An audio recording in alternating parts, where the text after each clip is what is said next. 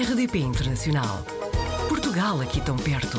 RDP Internacional. Hoje apanhamos o Pedro Santos na rede. É de Vila Franca de Xira, viveu na Holanda, Inglaterra, China, Macau e desde julho de 2022 em Koh Lanta, na Tailândia. Pedro, bem-vindo ao Apanhados na Rede. Muito obrigado pelo convite.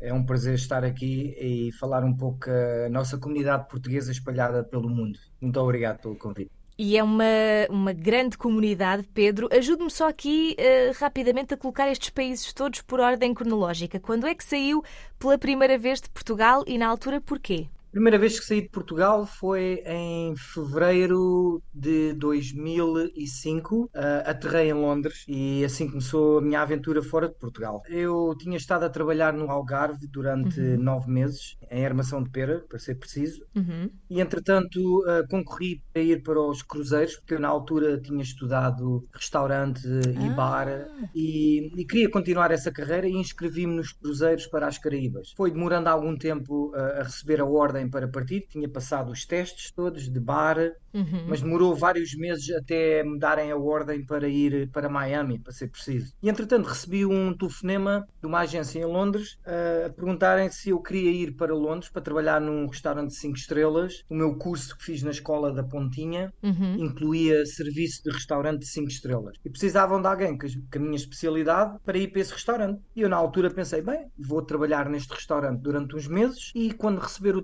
telefonema dos cruzeiros, arranco, neste caso para Miami. Esse, esse era o plano. E depois de estar eh, três meses fora de Londres, a, a- a informação que me foi dada não foi exatamente correta, porque Uhum. o restaurante era bem fora de Londres, e telefonaram-me eventualmente a dizer, Pedro, daqui a cinco dias tens de estar em Miami. E apanhou-me um pouco de surpresa, que eu quase que já me tinha esquecido disso. Pedi dois dias para pensar e eventualmente tomei a decisão, pensei, bem, se eu sair agora de Inglaterra, não aproveitei bem a Inglaterra, estou um bocadinho fora de Londres, ah, eu gostava de experimentar viver mesmo em Londres Uhum. e acabei por recusar o convite que me foi endereçado para ir trabalhar nos cruzeiros. Ainda hoje eu penso o que teria acontecido à minha vida se eu tivesse aceitado aquele convite. E entretanto, mudei-me para Londres, onde tinha vários amigos, comecei a trabalhar em bares em Londres. Para ser honesto, quando dei por mim, era ah, assistant manager num bar em Londres, ah, após poucos meses. Mais uns meses adiante, eh, estava inscrito na universidade para fazer o meu primeiro curso universitário em produção de filme. No meio disto, ainda esteve também na Holanda, China e Macau, correto? Correto. Na Holanda foi uma experiência que eu tive em 2001, durante seis meses apenas. Foi essa experiência que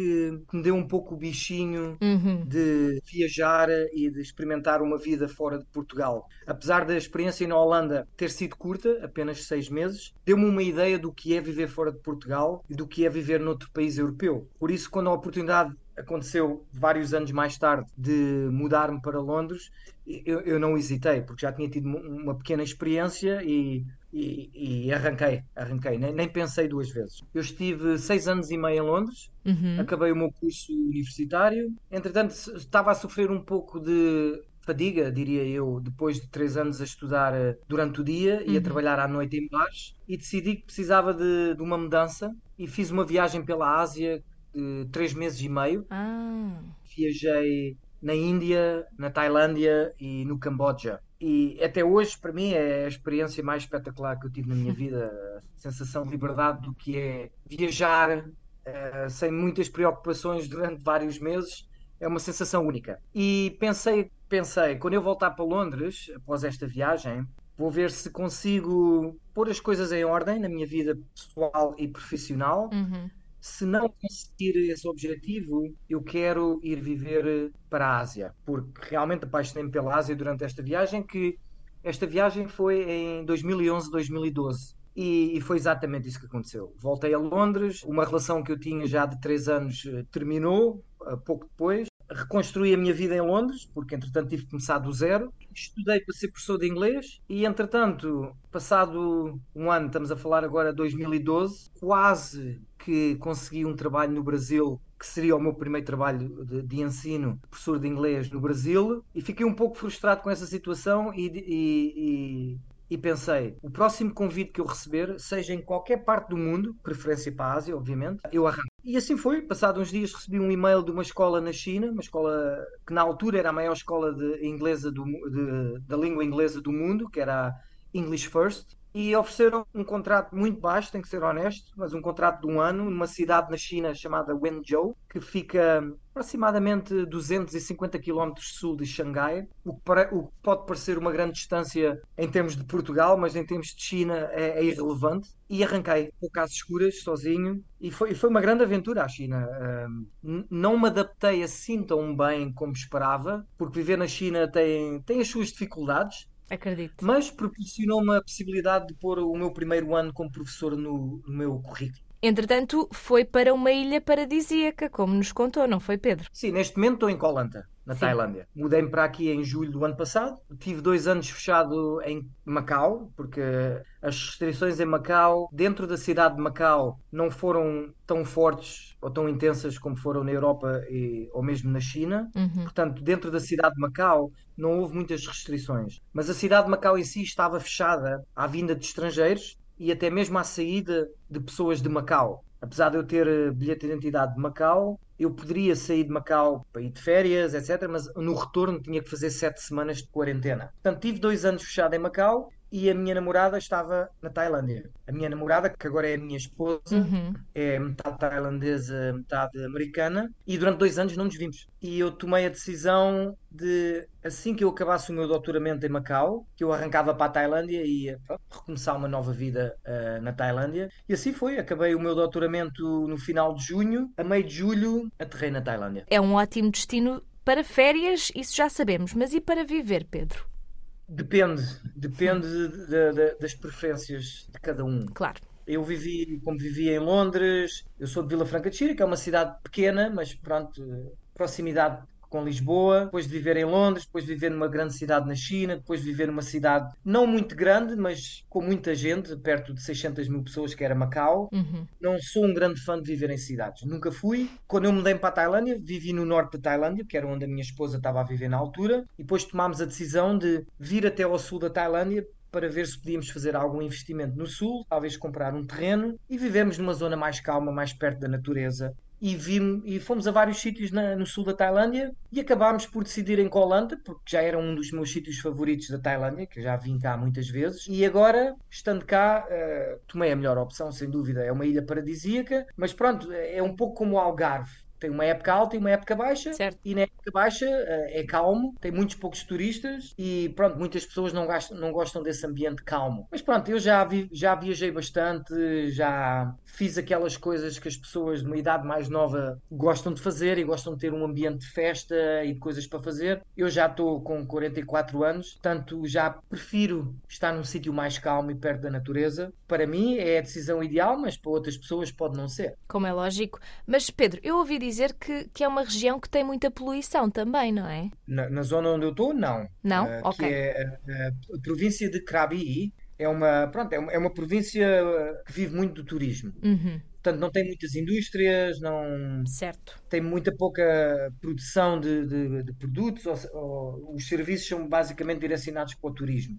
Tem aqui uma ilha perto, que é uma ilha famosa, que é a ilha de Phuket, mas também é muito baseada no turismo. Em termos de poluição na Tailândia, sem dúvida Bangkok é uma das cidades mais certo. poluídas da, da, Ásia e o norte da Tailândia uh, sofre muito, não, não, não, não necessariamente de poluição industrial, mas de, de fogos. Portanto, há vários dias no norte da Tailândia onde há tipo um, um smog, onde o céu está um pouco cinzento, causado pelos os fogos, uhum. que em Portugal também é um problema, mas aqui sendo, não, não é bem floresta, é mais selva, portanto é muito mais denso. E quando há um fogo numa selva, o fumo é muito mais denso do que numa floresta, por exemplo, em Portugal. Portanto, afeta um pouco no norte, mas onde eu estou, no sul, felizmente não somos afetados por poluição. Pedro, já nos contou aqui a história de como trabalhou em áreas muito diferentes. Neste momento é manager numa escola internacional, mas sei que também tem aqui um projeto com a sua esposa, não sei se estou a pronunciar bem, Lantamor Villas and Bungalows, correto? Sim, o, o nosso plano é construir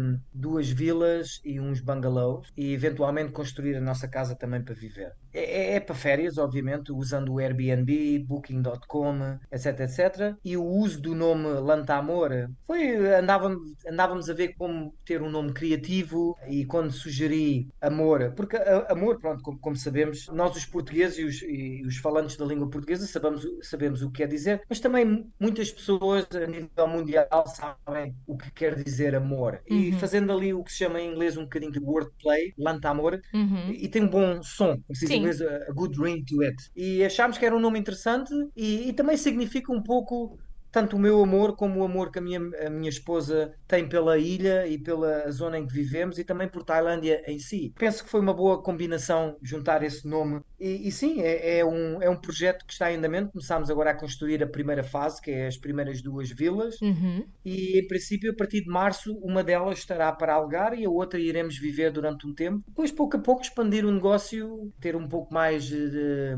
de dinheiro ao fim do mês, se podemos pôr eh, dessa maneira. Portanto, será sempre uma coisa eh, para adicionar ao trabalho que já tem. Não, não planeia plane- eh, dedicar-se a tempo inteiro a estas vilas, correto? Correto. Eh, eu, eu não planeio dedicar-me às vilas e pronto, tomar conta das vilas e depois dos bungalows. A minha esposa eh, terá esse, esse papel. Eu continuarei com o meu trabalho, porque é um trabalho que eu, que eu por acaso gosto muito. Eh, eu estudei em Macau, fiz um mestrado e fiz um doutoramento. E o meu mestrado é em liderança e, e management de, de escolas. Uhum. Portanto, foi sempre algo que eu ambicionei ser, eh, pronto, ou diretor eh, ou, ou eh, reitor de uma escola no futuro. E surgiu a oportunidade aqui em Lanta, um bocadinho por sorte, porque é a única escola internacional da, da ilha e eu fui, bati à porta de 14 escolas entre Phuket, Krabi e Lanta e a última que fui, que foi a Escola Internacional de Lanta, consegui o trabalho. Portanto, foi um bocadinho de sorte também e é um, é um projeto muito ambicioso, é uma escola pequena de momento, só temos de momento 65 alunos, mas vamos construir um- um- uma escola nova, de- de- deverá estar pronta daqui a 3 anos Uhum. e será uma escola para 400, 500 alunos e eu estou bastante envolvido no processo e, e isso atrai-me bastante. Eu, sou- eu sou uma pessoa que gosta de projetos e agora tenho dois projetos em andamento. Portanto, acho que não poderia pedir mais e, e é um momento muito excitante da minha vida e estou ansioso para ver o que o futuro me reserva. Tem muito trabalho também pela frente, certamente, Pedro. Desejamos-lhe todo o sucesso do mundo e obrigada mais uma vez por ter estado no Apanhados na Rede. Muito obrigado, Joana, mais uma vez pelo convite e um grande abraço a toda a comunidade portuguesa espalhada pelo mundo. Somos muitos espalhados pelo mundo e poderemos espalhar também um pouco a nossa influência de ser português eh, em, em muitos espaços do mundo. Muito obrigado pelo convite uma vez e parabéns pelo o excelente programa que você tem e, e que tem dirigido este tempo todo. Muito obrigado. Portugal ao alcance de um clique. rdp.internacional.rtp.pt RDP Internacional. Portugal aqui tão perto.